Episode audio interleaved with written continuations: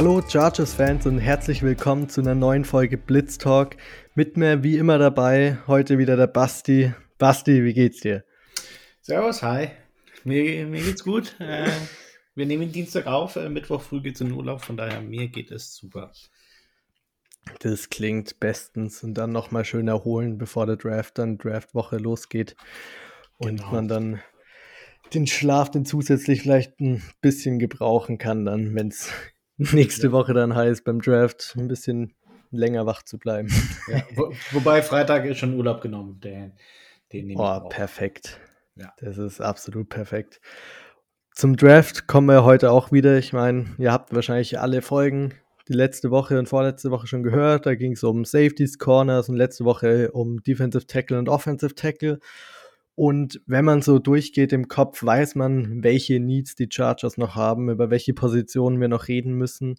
Und deshalb sind heute die Offensive Guards dran, auf denen die Chargers wirklich noch eine sehr große Lücke haben. Mhm. Basti, erstmal allgemein, wie siehst du die Guard-Position bei den Chargers? Ähm, Guard-Position prinzipiell ähm, haben wir letztes Jahr äh, Pfeiler und Abushi gestartet ähm, und danach, nach der Verletzung von Abushi, war es ähm, Michael Schofield. Stand jetzt sind Abushi und Schofield nicht mehr auf dem Roster. Ähm, ich denke sehr stark, dass Ole Abushi aber noch unterschreiben wird, es sei denn, die Chargers draften jetzt äh, drei oder vier Guards. Ähm, dazu kommt noch die Situation, dass es ja immer noch die Möglichkeit gibt, dass Matt Pfeiler auf Right Tackle geht. Von daher in, in einem Worst-Case-Szenario aus Guard-Sicht ähm, fehlen dir beide Guards und deswegen ist da auf jeden Fall was zu tun.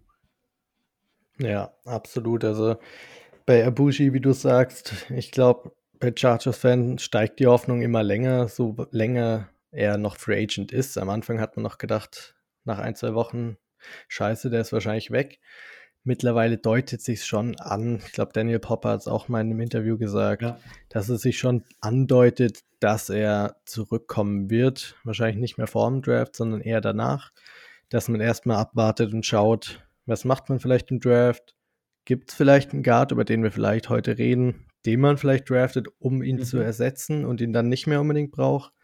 Man hat letztes ja. Jahr in der fünften Runde Brandon Heimes auch gedraftet, ein Jahr sitzen lassen, mehr oder weniger, hat ein paar Snaps bekommen, aber mehr auch nicht. Ist natürlich auch eine Option, die man in Betracht ziehen könnte, auf Guard zu starten. Wie stehst du Heimes gegenüber, dass er vielleicht in die Fußstapfen von Abushi treten kann? Ganz ehrlich, kein, keine Ahnung, weil wir ihn letzte Saison nicht gesehen haben.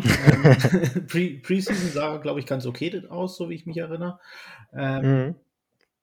Ja, ich glaube, die Chargers haben ganz bewusst ihm da das Redshirt hier gegeben, ihm äh, das Jahr gegeben, damit er lernen kann. Ist ja auch von Tackle zu Guard geswitcht. Von daher ähm, hatte er ja auch noch eine Umstellung, nicht nur den Sprung vom College in die NFL, auch noch eine Positionsumstellung klar, es kann sein, dass äh, wir Brandon Heimes als Starter sehen. Ähm, ich halte es gerade noch für bisschen fraglich. Ich würde eher sagen, dass er jetzt die, die wirkliche erste Alternative ist. Ähm, oder der, der erste Ersatzspieler, der von der Bank kommt und dann vielleicht im nächsten Jahr Bushi beerbt. Ähm, das ist, glaube ich, gerade bei mir Bauchgefühl wahrscheinlicher, aber wie gesagt, da sind die Pläne relativ, ähm, ja, da sind die Karten einfach nicht offengelegt. Ich weiß nicht, was die Chargers da machen. Könnte sein, aber Bauchgefühl sagt eher, er ist dieses Jahr kein Starter.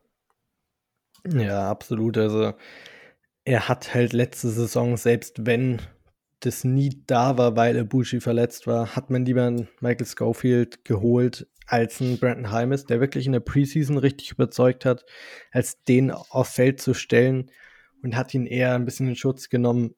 Es kann natürlich sein, dass man das bewusst gemacht hat, um ihn dieses Jahr starten zu lassen. Andererseits deutet sich es wahrscheinlich eher an, dadurch, dass er auch ein Fünftrunden-Pick war, dass man sagt, man hat ihn geschont, dass er mhm. komplett gar nicht aufs Feld muss. Dieses Jahr steigert man seine Rolle ein bisschen mehr, dass er, wie du sagst, die erste Wahl hinter den Startern ist, falls jemand verletzt wird. Ja. Aber noch nicht, dass man so einen krassen Sprung macht von wir starten dich unter keinen Umständen zu, du bist jetzt unser Fulltime-Starter auf Right oder Left Guard.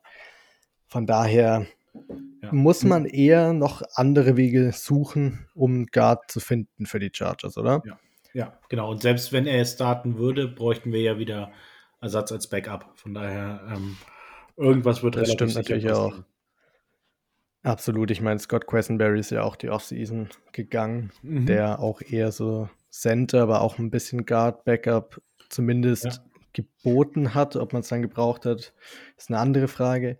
Ja. Aber von daher, es fehlt halt sowohl in der Tiefe ein bisschen, als auch eben jetzt gerade mit den Lücken, die wir angesprochen haben, in der ersten Reihe, mhm. wenn Pfeiler auf Right Tackle gestellt werden sollte, wenn man da noch schlechtere Optionen hat, hätte man die zwei Guard-Positionen komplett offen und müsste halt schauen, wie man das belegen kann. Mhm. Und darüber reden wir heute. Es gibt echt sehr interessante Prospects, auch in der ersten Runde auf Guard für die Chargers. Ich glaube, du hast einen im Kopf, mhm. über den du es gar nicht abwarten kannst zu reden. Richtig, richtig, richtig, richtig. My guy, ja. Aber bevor wir zu dem kommen, kommen wir erst noch, weil wir es wieder alphabetisch machen, wie immer, mhm. erst noch zu einem anderen Spieler, der auch First Round Hype kriegt, ist Kenyon Green, der Guard von Texas AM. Ja. Genau. Das ist wirklich soll ich anfangen? Willst du anfangen? Fang, fang du gerne an, ja. Genau, ich wollte gerade nämlich schon starten, weil ich auch recht begeistert bin von dem Spiel, aber ich wollte hier nicht die Show stehen, falls du hättest. Nein, nein, wollen hier. steh mir ruhig die Show, mach ruhig. Du, du bist der Host, ich nur dein Co. also Canyon Green, der Guard oder Tackle von Texas A&M, hat viel Tackle gespielt bei Texas A&M ist dann aber, weil er da eben nicht so überzeugt hat, es war wirklich nicht so schön anzuschauen, sein Tackle-Tape im Vergleich zu seinem Guard-Tape. Als man ihn dann umgeswitcht hat, hat sich die ganze Offense verbessert und er insbesondere hat wirklich krasse Verbesserungen gezeigt. Also auf Tackle war er nicht mal durchschnittlicher Spieler und auf Guard, wie gesagt, er kriegt First Round Hype und der ist für mich auch berechtigt, weil er ist wirklich ein großer, äh, schwerer Guard, der jetzt nicht der allerbeweglichste ist, aber beweglich genug ist, der richtig starke, große Hände hat, mit denen er wirklich, wenn er den Punch landet und wenn er die Hände an den Defender kriegt, dann ist es halt auch vorbei, das Play für den Defender, weil da kommt er nicht mehr weg. Da wird er wirklich gefinisht und Canyon Green finisht seine Blocks komplett. Der will jedes Play immer dominieren, wenn er dann 101 hat. Und das gefällt mir richtig gut bei ihm, ist im Run-Blocking. Wie gesagt, wenn man das so hört, wenn er den Defender hat, dann ist da auch eine Lücke für einen Running Back da. Mhm. Und in Pass Protection ist die Frage, ob er vielleicht mit schnelleren Defensive Linemen, ich meine, wenn man in der NFL schaut, so ein Aaron Donald, Chris Jones, sind ja eher ja. schnellere Defensive Tackle. Das sind jetzt die Extreme. Aber wenn man jetzt nicht von den Extremen ausgeht, Aaron Donald wird, glaube ich, jeden Guard, egal ob es ein Quentin Nelson ist oder wer auch immer, mal besiegen. Aber wenn es nur die durchschnittlichen schnellen Defensive Tackle sind, dafür hat er die Beweglichkeit, die gut genug ist und eben seinen großen, breiten Körper, dass die da gar nicht so schnell drum rumkommen. Er hat jetzt nicht super im Combine getestet, so dass man sagt, er ist jetzt so ein super Athlet wie vielleicht der andere Guard, über den wir später noch sprechen, ja. hat nur einen 5,99 RAS-Score gehabt, aber seine Werte sind sowas von ausreichend für mich, weil er wirklich einfach so ein solider Guard ist, den du da in deiner Line hast, der einfach die Position für die nächsten zehn Jahre solide besetzt, wird vielleicht niemals so unbedingt dieser All-Pro-Guard, aber jedes Mal so in Pro-Bowl-Conversation, dass mhm. er einfach dir jahrelang jetzt bei den Chargers zum Beispiel Justin Herbert beschützt und eben auch im Run-Game was richtig Gutes liefert. Wie fandest du ihn, als du ihn angeschaut hast? Ja, ähm, deckt sich ziemlich mit dir. Ähm, ich habe auch aufgeschrieben, also ähm, Day One Starter ähm, verdient deutlich, deutlich mehr Bass, als, als er eigentlich hat. Du sagst, ja, so ein bisschen First Round, aber Also für mich ist er absolut ein First-Round-Spieler. Vielleicht jetzt nicht mhm. unbedingt erste Hälfte First ja. Round, aber ja, spätestens in den 20ern muss den jemand nehmen, weil er einfach echt stark ist. Ähm, du hast auch schon gesagt, ähm, so ein bisschen, er, er, musste bei Texas AM überall spielen. Ähm, ich glaube, das tat ihm mhm. nicht gut. Ähm, ja, ich glaube, irgendwie konstant als Guard spielen wäre da sicherlich besser für ihn gewesen. Aber so, so ist es halt leider. Und ja, von daher, ich habe mal auf, ja, hat richtig Power, das hast du schon gesagt. Ähm, oder ich habe mir aufgeschrieben, spielt stark mhm. im Run und im Pass. Von daher, du hast alles gesagt. Perfekt, das freut mich. Und du hast ja gerade gesagt, so Mitte 20er oder ab den 20ern. Das gleiche habe ich auch in meinen Notizen stehen. Ich habe mir aufgeschrieben, auf 17 nicht zwingend, wenn noch bessere Spieler verfügbar sind, weil das Talent da wahrscheinlich noch einen Ticken besser ist. Aber wenn man ein paar Spots runtertradet, so mit den Packers auf 22 oder so, sehr gerne, dann mhm. kann man da gerne hier Canyon Green holen, um einfach seine Guard-Position komplett solide zu besetzen, dass man die nächsten Jahre sich da gar keine Sorgen drum machen muss. Genau. So, der nächste, da darf ich, so. oder? Da darfst du so gerne. Deswegen habe ich nämlich auch gerade ganz generös den äh, Vortritt gelassen. weil der, der nächste Spieler ist wirklich so ein, einer meiner, meiner paar äh, Draft Guys, die, die ich einfach, ja, man, man hat das, finde ich, immer so ein Draft, so ein paar, wo du sagst, die, die sind einfach cool, ähm, wo, die man vielleicht noch ein bisschen höher hat als der Rest. ähm, und bei mir ist einer davon äh, Zion Johnson, der Guard, äh, der in Boston College gespielt hat. Ähm, ja, für, für mich ist er wirklich irgendwie ein, ein Top-10-Talent im Draft, wenn, wenn man so Positional Value ausklammert. Ähm, ich finde ihn von der Technik her richtig, richtig äh, sauber. Äh, vor allem sein, sein Pad-Level äh, ist für, für seine Größe super tief. Es passt alles. Er hat super getestet mit einem RES-Score von 9,75. Ähm, keine Ahnung, so, so Gefühle, ich habe mir aufgeschrieben, äh, wenn, wenn du den äh, Guard im Labor züchten würdest, dann äh, hätte er wahrscheinlich die Maße von Zion Johnson. ähm, ähm, ich muss manchmal selber meine Kommentare lachen, aber ja, ich schaue mir die Leute halt manchmal ein bisschen später am Abend an. Scheiße dann noch Scheiße.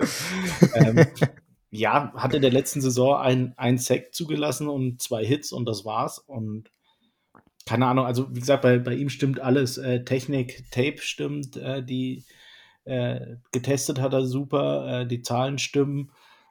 Dazu noch ultra smart, also hat jetzt seine zwei Abschlüsse ähm, in Cyber Security und irgendeinem anderen Gedöns. Ähm,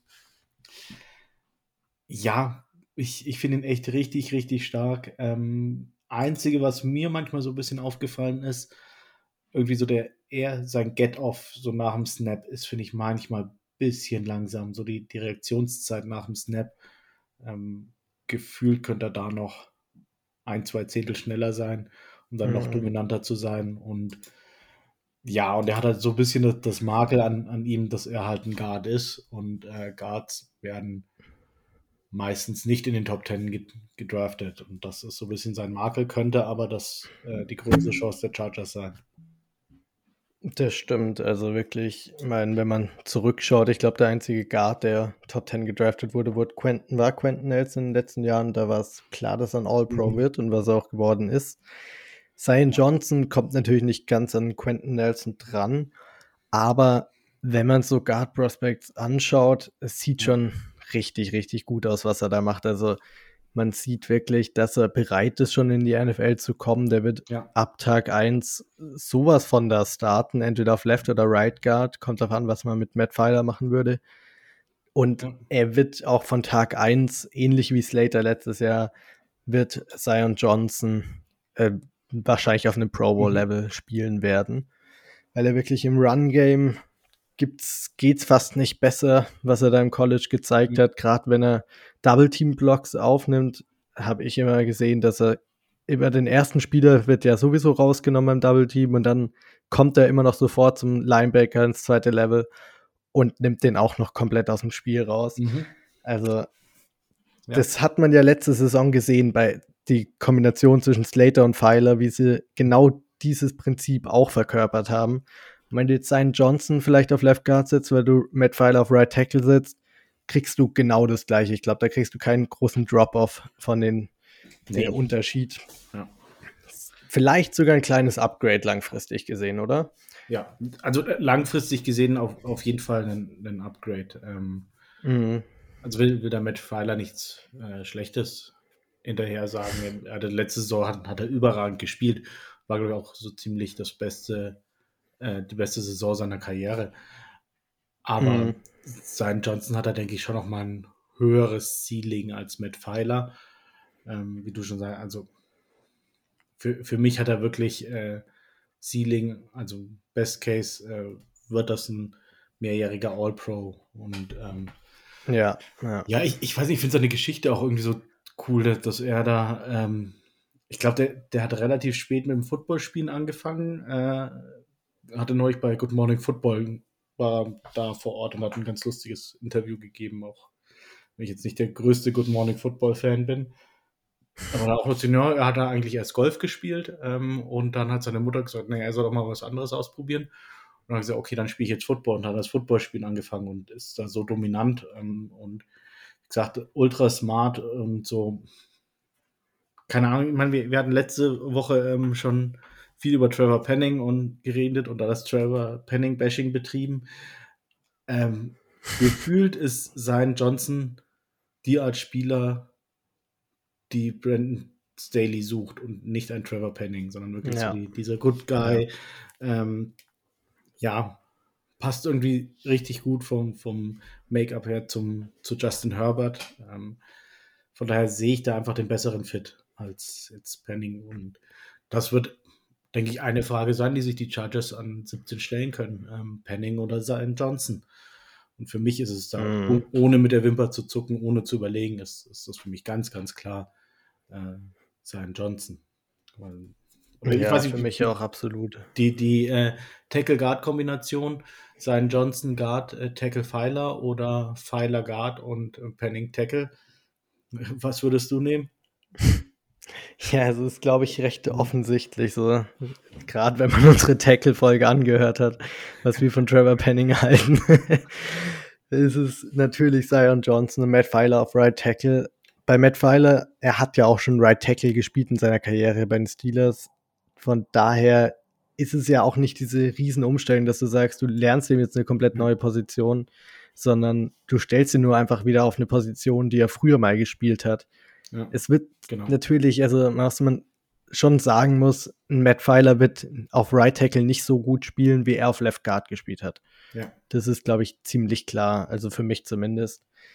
Ähm, dass das einfach, es wird schon einen kleinen Drop-Off geben, aber wenn du es halt vergleichst, ein Matt File auf Right Tackle ist wahrscheinlich halt besser als ein Trey Pipkins oder Storm Norton auf Right Tackle. Ja. Oder eben auch ein Trevor Penning, wenn du ihn in der ersten Runde draftest. Ja, und Von, ja, du hast ja bei Zion Johnson hast du ja immer noch die Möglichkeit, dass du Matt Pfeiler behältst äh, und dir noch einen Riley Reef oder was nach dem Draft holst. Die Option hast du mhm. ja noch offen, dadurch, dass du äh, Bushi noch nicht ge gesigned hast. Das äh, ja, offen, das kannst du machen, ähm, wenn, wenn du in die Richtung gehen willst. Du kannst auch theoretisch sagen, hey, ich nehme Simon Johnson, stehen auf Right Guard oder halt mit Pfeiler auf Right Guard, hast die beiden auf Guard und sagst halt, okay, ich probiere es mit Trey Pipkins in die Saison zu gehen, weil ich einfach nur noch eine einzige Schwachstelle ja. in der ganzen O-Line habe. Und das kriege ich vielleicht mit Tight Ends, Running Back Chips, kriege ich das vielleicht hin. Wäre nicht meine Lieblingsoption, weil, sind wir mal ehrlich, ja, klar. Die zwei da. Ja, aber, aber du, du hast schon recht, einen, einen Pipkins oder einen Storm Norton oder wer da auch immer spielt, würde davon profitieren, dass er nicht neben äh, Michael Schofield spielt, sondern eben neben Matt Fowler ja. oder Zion Johnson. Und äh, von daher, das macht mhm. deinen Tackle dann automatisch besser. Ja, du, du sagst schon richtig, meine Prio 1 wäre es auch nicht. ich sagte, wenn, da, wenn sich dann einer verletzt, dann bist du wieder bei Storm Norton. Ähm, ja, aber du, du hast schon recht, du kannst da mit einem besseren Gefühl reingehen als äh, in den Jahren, an denen wir äh, als Sam Tevi unser Starter war. Ja, absolut, aber es, die Frage ist halt am Ende Guard, Positional Value, so muss in der ersten Runde, muss er eigentlich ein Pro Bowler mindestens werden, mhm. dass es auch wirklich sich gelohnt hat, weil dafür ist Guard eine zu unwichtige Position so, so, sozusagen, wird mhm. zumindest in der NFL so gesehen. Siehst du es auch so? Ähm, ja, aber All-Pro werden muss, weiß ich nicht. Ähm, also prinzipiell äh, Guard Prospect Nummer 1 und das, das ist ja sein Johnson äh, ohne, ohne irgendwie, dass da jemand groß anders denkt. Ähm, also Bucky Brooks. Bucky Brooks hat, glaube ich, äh, Canyon Green an, an 1. Ähm, hm?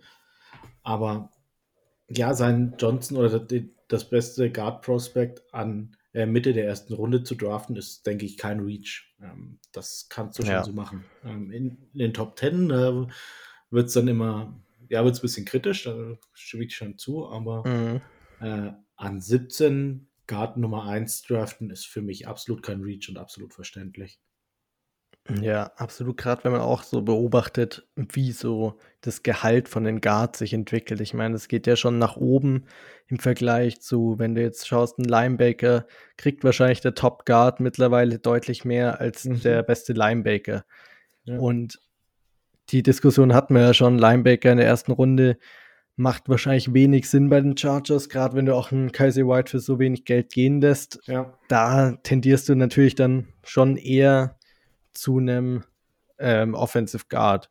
Ja. Gerade auch, wenn du eben, das finde ich ist ganz wichtig, dass man das im Kopf behält, du draftest nicht nur den Guard, sondern dadurch auch, du hast ja die Möglichkeit, Matt Pfeiler, wenn du gut genuges Guard-Spiel hast, ja. auf Right Tackle zu stellen. Dadurch hast du dann trotzdem sozusagen deinen Right Tackle gedraftet, weil du einfach jemanden die Position wechselst.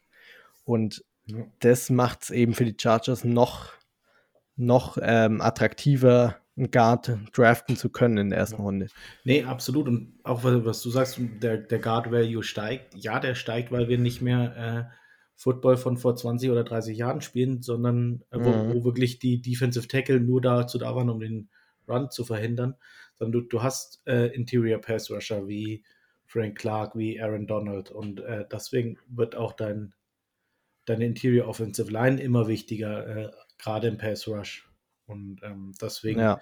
steigt er der Value und deswegen nochmal, also sein Johnson ähm, an 17 ist für mich eine, eine Top-Option an, an sich ähm, von meinen realist realistischen Szenarien an sich auf jeden Fall in meinen Top 3. Absolut, also ich weiß nicht, ob es bei mir ganz in die Top 3 reinkommt von realistischen Optionen. Ich habe ja auch mich in der letzten Folge, zumindest vorletzte Folge war es, mhm. Defensive Tackle, habe ich mich ja lautstark für Devontae Wyatt ausgesprochen. Ja. Wenn mir das vorsetzt, müsste ich auf jeden Fall nochmal überlegen. Das kann ich tatsächlich so jetzt, glaube ich, gar nicht beantworten, wen ich da eher nehmen würde von den zwei. Ja. Aber es ist auf jeden Fall eine Option, weil du wirklich ein Top, du hast Top 10 gesagt. Für mich ist so Top 10, Top 15 Talent in dieser Draft Class kriegst du auf 17, auch wenn die mhm. Position nicht ganz so wichtig ist. Am Ende musst du die besten Spieler aufs Feld stellen, egal auf welcher Position sie spielen. Ja. Und dann dafür ist, glaube ich, ein Zion Johnson eine sehr gute Option, die du auf 17 höchstwahrscheinlich noch kriegen kannst. Aber was ich noch anmerken will, ich glaube, das sieht man recht oft bei Mock Drafts, ähm, dass Leute runter traden bis in die späten 20er oder Ende der ersten Runde da mhm. und trotzdem noch einen Zion Johnson nehmen. Glaubst du, er ist da überhaupt noch verfügbar? Sind die Mockdraft-Simulatoren vielleicht ein bisschen unrealistisch in der Hinsicht? Oder wie siehst du das genau? Also, ich glaube nicht, dass äh, er oder sein absolutes Floor diese Draft ist, denke ich, äh, Cowboys an 24. Ja. Ich glaube, äh, die, die, wenn ihn sehen, ähm, die rennen hin und äh, holen ihn sich. Ich kann, dadurch, dass sie eh, ähm, er, Lyle Collins? Nein. Ja, genau. Ja, genau. Ähm, ja, sie, sie haben dann ein Loch auf Guard, glaube ich. Und ich kann mir nicht vorstellen, dass, dass er, äh, dass die Dallas Cowboys ihn nicht nehmen würden. Es sei denn, es wäre noch irgendein, keine Ahnung, gut, bei, bei Jerry Jones weißt du nie genau, Ähm, aber an sich, ja, hat, hat er seine O-Line schon immer ziemlich hoch gevalued und ich kann mir nicht vorstellen, dass ein Johnson ähm, nicht zu den Cowboys gehen würde, wenn er in 24 noch da wäre. Ja, selbst wenn du schaust, irgendwie Cardinals auf Nummer 23, ein Pick ja. früher, sind auch ein Kandidat, die definitiv einen Guard brauchen können und selbst die, die Patriots auf 21, Packers auch, ja, ja. absolut. Und ja. Patriots auf 21 auch. Ich meine, die haben auch Shaq Mason weggetradet, wie so auch immer für einen 5-Runden-Pick. Aber ja. da entsteht auch eine Lücke, die du stopfen musst irgendwie. Mhm. Und von daher sind auf jeden Fall, das ist die Range, wo er spätestens geht. Da sitzt du ganz gut auf 17, wenn du ihn willst. Dass du ihn einfach vor den ganzen Teams, die Guards brauchen, noch wegnehmen kannst. Ja. Und da würde ich nicht mal unbedingt runter traden, wenn du Zion Johnson willst, holst du Zion Johnson auf 17 für mich. Ja, ja. Nee, sehe ich auch so.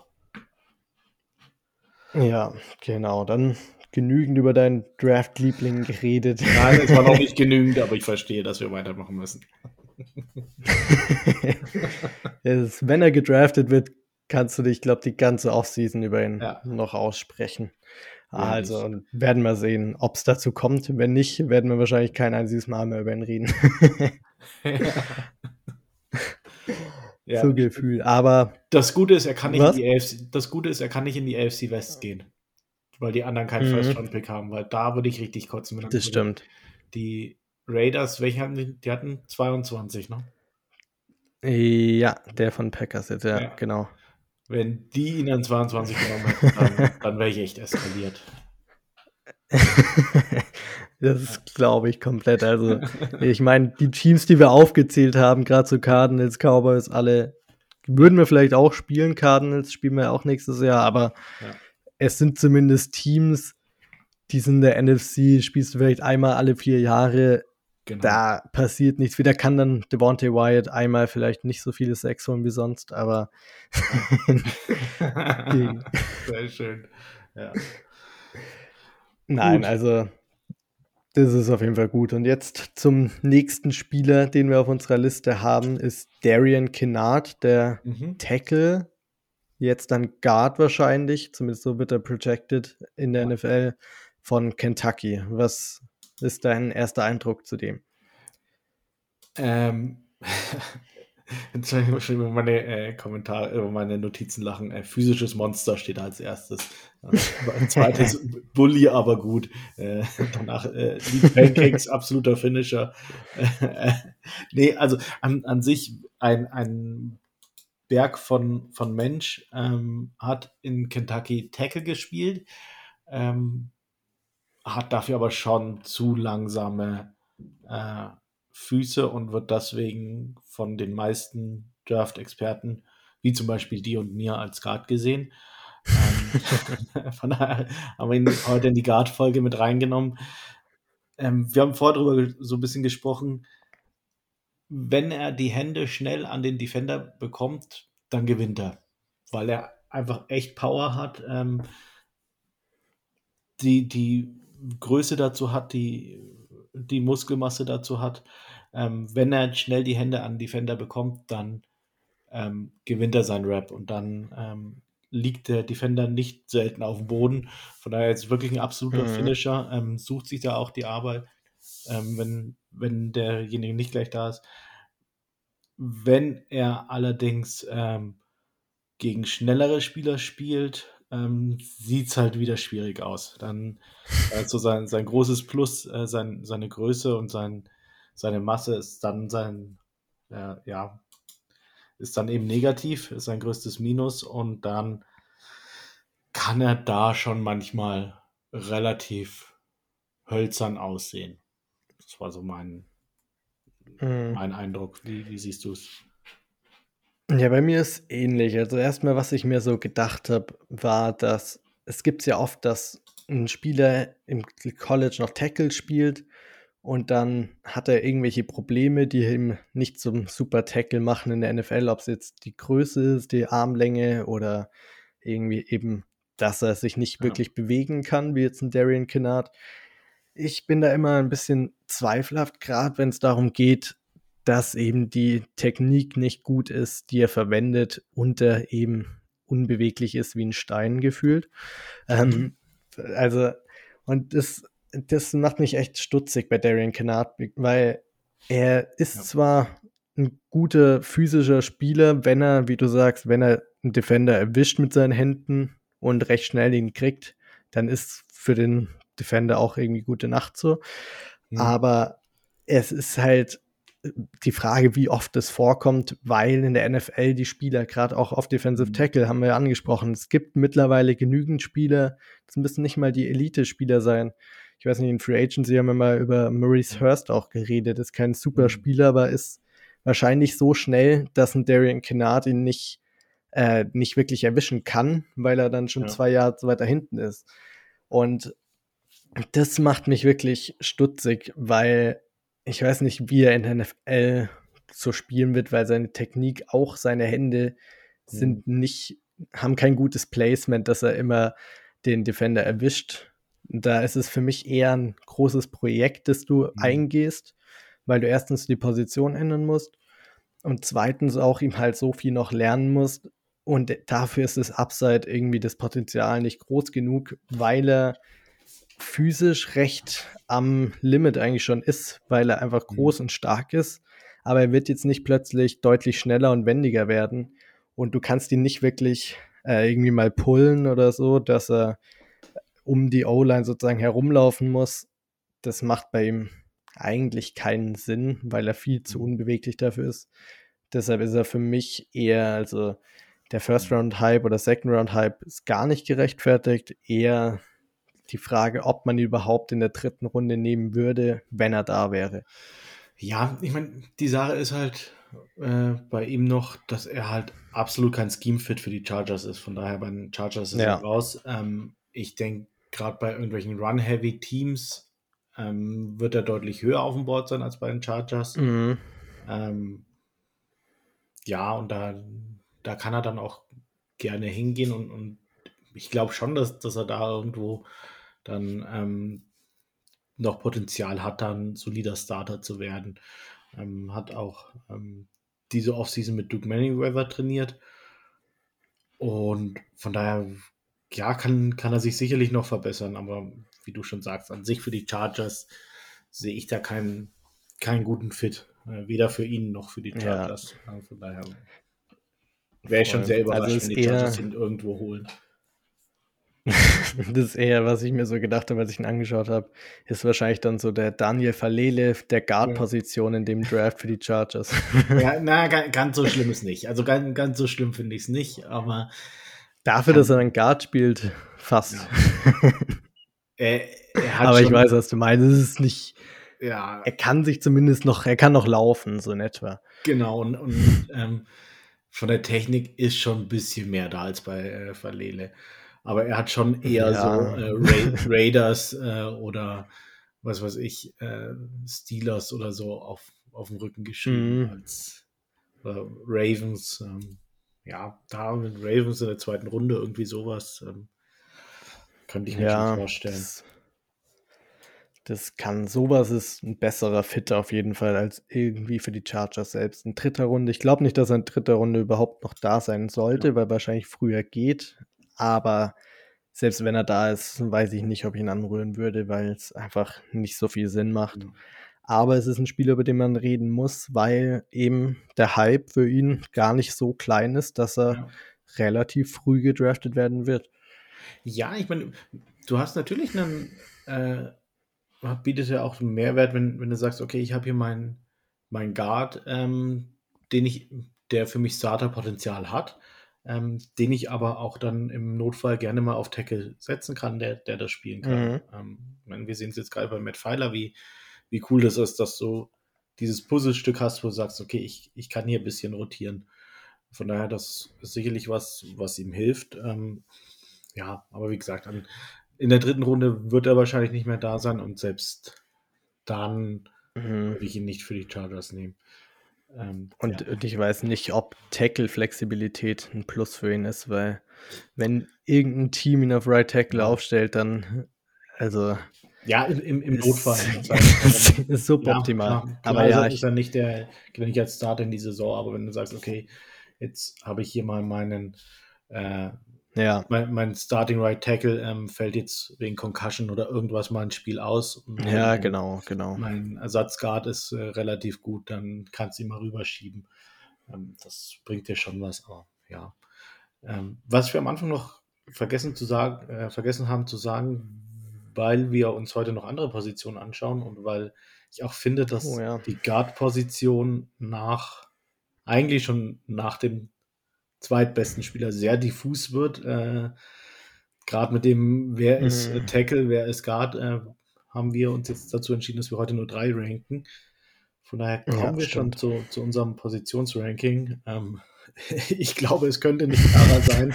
äh, aber trotzdem, wie, wie hast du die drei angeordnet? bei mir gibt es tatsächlich eine kleine Überraschung, weil ich einen Sleeper, wie schon bei der Defensive Tackle Folge, über einem Spieler habe, den wir, über den wir hier geredet haben. Mhm. Ihr könnt euch wahrscheinlich vorstellen, wer das ist. Mit Darian Kennard auf Nummer 4 dann sozusagen. Nummer 3 komme ich gleich dazu. Auf Nummer 2 dann Kenyon Green und auf Nummer 1 Zion Johnson.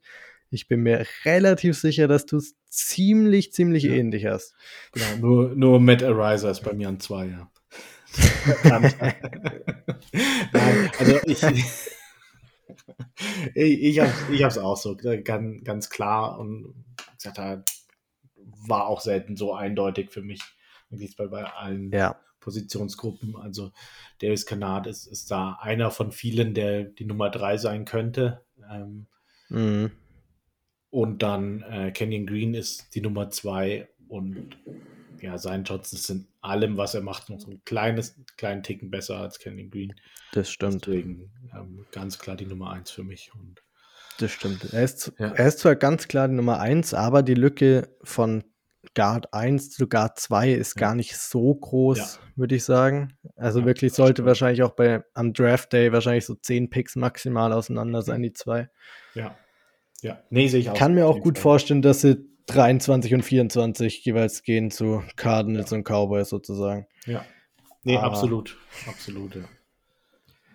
Genau. Jetzt zu meinem Sleeper, den ich auf Nummer 3 gerankt mhm. habe, tatsächlich, ist auch einer von den üblichen Kandidaten, die auf Nummer 3 sein kann. Das ist Dylan Parham, der Guard von Memphis. Ähm, der Spieler ist jetzt kein, also Parham ist kein Spieler, der Tackle gespielt hat und dann auf Guard geswitcht wird oder so überhaupt nicht, sondern er hat vier Jahre bei Memphis auf Guard gespielt, sowohl, sowohl Right Guard als auch Left Guard. Ist sehr schnell im Gegensatz zu Kennard sowieso, aber auch sonst für einen Guard echt schnell und wendig. Das ist genau das Gegenteil, den kannst du gern mal pullen und vor den Running Back sozusagen dann laufen lassen. Ist jetzt kein Spieler, also ist wirklich das komplette Gegenteil zu Darian Kennard. Ist kein Spieler, der jetzt mit der Kraft dominiert, sondern eher mit seiner Explosivität und dass er schnell die Hände an den Defender kriegt und dann einfach im Weg ist sozusagen. Ähm, ist nicht so konstant wie jetzt die Top 2 Guards mit Zion Johnson und Kenyon Green. Ist ja auch voll verständlich, dafür kriegt er auch keinen First-Round-Hype. Ähm, und ist halt auch ein bisschen anders sized, ist 6 foot 2 oder 6 foot 3, so ziemlich dazwischen. Und hat auf jeden Fall von Tag 1, wenn er in Draft ist, also er wird wahrscheinlich an Tag 2 des Drafts ziemlich sicher gedraftet werden. Ob jetzt Dylan Parham in der zweiten oder dritten Runde geht, ist unklar. Deshalb habe ich ihn auch mit reingenommen, weil du ihn als Chargers möglicherweise in der dritten Runde noch kriegen kannst. Vielleicht musst du 10, 15 Spots hochtraden, was ja aber mit den paar sechs Runden Picks extra vielleicht möglich ist. Und wenn du den kriegen würdest, hättest du auf jeden Fall einen Guard, der von Tag 1 starten kann und im schlechtesten Fall ein richtig, richtig mhm. guter Backup erstmal auf beiden Guardspots wäre. Ja, ähm, wobei ich noch ganz kurz einwerfen muss, ich glaube, die ganzen sechs- und siebten Runden-Picks, die wir haben, die haben kaum Draft-Value. Ich glaube, mit denen kommst du nicht wirklich hoch. Mhm. Aber, Aber wenn du in der dritten Runde so, wenn du dritte Runde endet, Mitte dritter Runde um fünf bis zehn Spots hochgehen willst, kannst du schon zwei Sechstrunden-Picks oder drei Sechstrunden-Picks hinwerfen. Könnte schon klappen, vielleicht. Ja, ich, ich habe jetzt nicht mehr im Kopf. Ich hatte es mir nur einmal angeschaut und okay, die, die sind ja wirklich gar nichts mehr wert. Ähm, ja, ja. Aber, Viel ist es echt nicht. Ja, Genau, von daher, ich glaube, wir bleiben auf den Sitzen und ich finde es auch gar nicht so doof. Äh, lieber da nee. noch ein paar, äh, paar Freischüsse nochmal am Ende zu haben und wer, wer weiß, wen du damit triffst. Ne? Ähm, ein Guard vielleicht, wen hast ja. du da? Ähm, oh, das ist ja. Wow. Nicht schlecht. Smooth. Ja, weil jetzt muss ich nur meinen richtigen Tab, Tab finden. Ja, ich habe wirklich einen, einen ähm, Center, äh, Backup Center wäre es dann äh, von Washington, Luke Wattenberg. Ähm, ziemlich gut getestet, äh, AS-Score 9,59. Wie gesagt, da Center gespielt, wäre der klare Backup hinter Corey Lindsley. Weil an, an sich, ja, sind die Trades gut. Die Technik ist es jetzt nicht so unbedingt. Also ihm fehlt echt viel Power, sein, sein Pad-Level ist echt hoch, ähm, ist dazu noch ziemlich leicht, also gerade im Run-Game, ja, hat, hat er da schon echt nicht so gut ausgesehen, aber es ist wirklich jemand, den du ja mit, mit deinem Pick äh, 200 und noch höher äh, nehmen kannst, dass, dass du sagst, okay, mhm. setz jetzt mal zwei, zwei Jahre hinter Lindsley, lass ihn lernen. Ich glaube an sich, so wenn ich gesehen habe, wie er so Stunts aufnimmt und so weiter, ähm, hat er einen relativ hohen Football-IQ gehabt. Ich fand ihn relativ quick. Aber wenn, wenn er dem jetzt einfach sagt, soll jetzt mal ein, äh, ein Jahr lang bitte äh, fünf bis zehn Kilo Muskelmasse zulegen und äh, schau dir an, was Lindsley macht und äh, versuch genau dasselbe zu machen, hast du einen Quality Backup. Ähm, so mhm. so würde ich sehen. Äh, wie gesagt, jetzt bitte. Ist ja auch nicht verkehrt. Genau, also irgend, irgendjemand muss, muss ja in der siebten Runde nehmen. Äh, kannst du nicht sieben Panther nehmen. Ähm, Wer weiß. Gibt bestimmt auch irgendwelche Mockdrafts draußen. ja, also wie gesagt, das wäre so eine. Das will ich beim nächsten Mockdraft Montag sehen, dass ja. irgendjemand hier sieben Panther am Ende reinhaut, einfach zum Spaß. nee, also wie gesagt, das wäre so eine Option relativ weit hinten. Ähm, hab keine, man darf halt keine Ambition haben, dass er jetzt da im nächsten Jahr irgendwas reißt. Äh, jeder muss hoffen, dass er keinen einzigen Snap spielt, aber er kann jemand sein, der da äh, die Tiefe bringt äh, über seinen Rookie-Contract und da dann vielleicht in der Zukunft eine Option wird. Ja, absolut. Ich meine, gerade mit Questenberry weg, musst du ja. irgendwas auf Center dahinter setzen. Keiner will sehen, dass sich Lindsley verletzt, weil das sieht, glaube ich, nicht gut aus, egal was dahinter ist. Aber irgendwas musst du dahinter machen. Und gerade wenn du so einen Veteran hast, der wirklich viel Erfahrung hat und sehr klug ist, hast du dann jemanden, der dahinter lernen kann, musst du ausnutzen. Das stimmt, ja. Ja, äh, genau. Crescenberry fand ich echt schade. Ich fand ihn eigentlich echt ein ja. Quality Backup. Ähm, Absolut. Ja. Naja. Aber ich habe noch ein Sleeper. Also, was ja. ich noch ganz kurz zu Lindsay sagen wollte und seinem, seinem Football-IQ. Hast du das mal gesehen, wenn, wenn die Chargers äh, in Huddle gehen? Corey Lindsley steht immer, mit, äh, steht immer mit dem Rücken zum, mhm. zum Huddle und äh, schaut sich immer schon die Defense an. Ja, fand, fand mhm. ich sehr äh, faszinierend, ich ziemlich cool. Also, während, während äh, Herbert da doch die Plays callt, schaut er sich schon die Defense an, um dann die äh, Protection zu definieren. Mhm. Finde ich sehr, also finde ich eh, das, das Duo zwischen ihm und Herbert, ich glaube, wenn wir letztes Jahr schon den Podcast gehabt hätten, wären wir da auch komplett ausgerastet bei der, ja. äh, bei dem Signing von Corey Lindsley, weil das Absolut. geht einfach nicht besser, dass man so einen klugen Quarterback wie Herbert auch noch so einen klugen Center davor sitzt, der ihm so viel Arbeit dann erspart ja. und wirklich die gesamte Offense besser macht. Ist ja. wirklich. Genau, der, der ihm da halt wirklich so die, dieses ganze, ja, ich meine, äh, Herbert hat genügend damit zu tun, äh, die Quarterback-Position irgendwie zu meistern. Äh, das ist schwierig mhm. genug. Und wenn du dann so einen Quality äh, Center hast, der dir so viel Arbeit abnimmt, äh, der dir so viele Tipps gibt äh, unter der Woche, ja, das, das war wirklich äh, einer der, der besten Moves der Chargers. Jetzt lass mich nicht lügen. Ich würde sagen, seit dem, also beste Free Agent Signing seit Casey Hayward, würde ich sagen. Ja, ja, doch, trifft es, glaube ich, ganz gut. Wird aber hoffentlich abgelöst dieses Jahr von JC Jackson. Die könnten auf, auf einer Höhe sein, ja. Hoffentlich. Werden wir sehen. Muss er erstmal beweisen, aber die Hoffnung ist, glaube ich, recht hoch. Ähm, Hast du Genau. einen habe ich noch.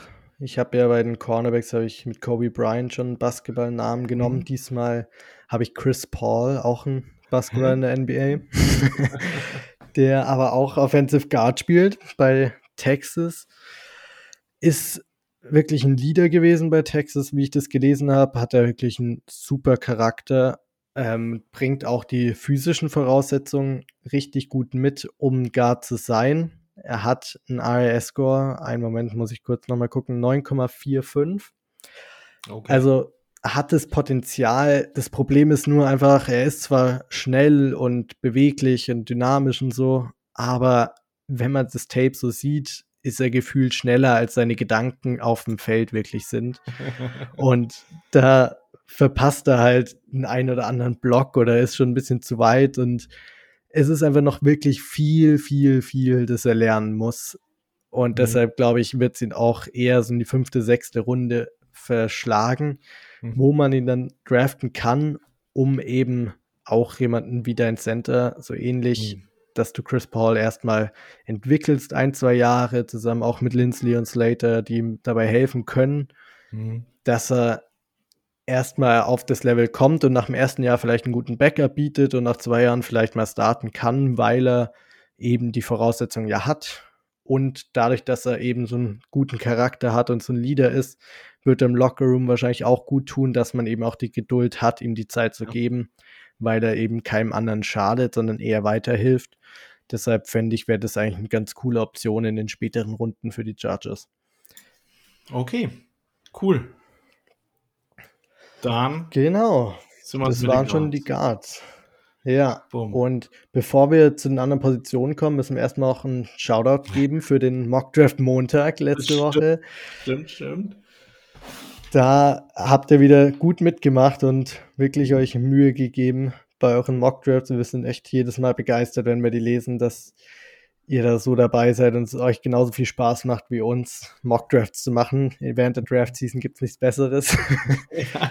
Und wir haben lange überlegen müssen, weil echt viele gute Mockdrafts dabei waren. Aber Basti, sag uns, für welchen haben wir uns entschieden? Jo, Wer ist der Tim, Beste?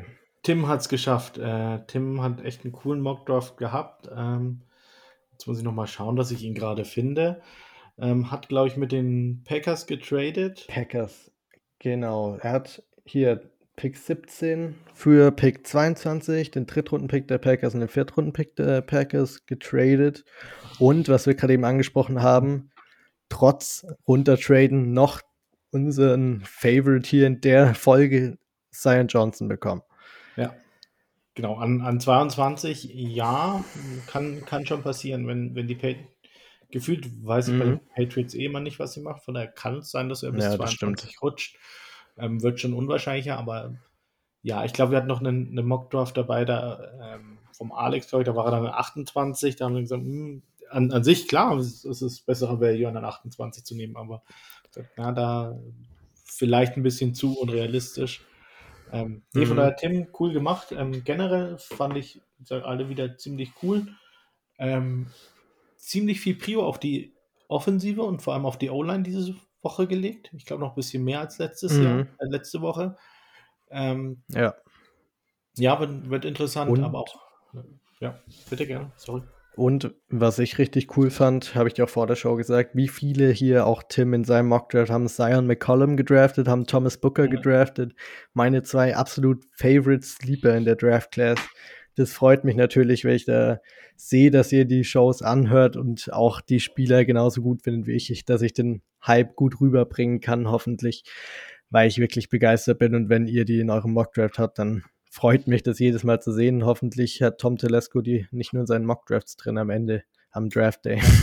Schauen wir mal, schauen wir mal. Ja. Wahrscheinlich sind es eh wieder nur Spieler, die, die man noch nie gehört hat, äh, von denen man nichts Ist weiß. Ist doch immer so.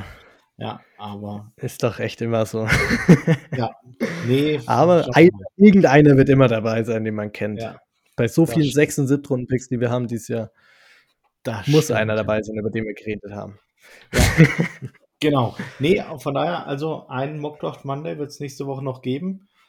Ähm, Letzte, in der Draftwoche selber, da ist natürlich dann voll Power angezeigt. Da ja.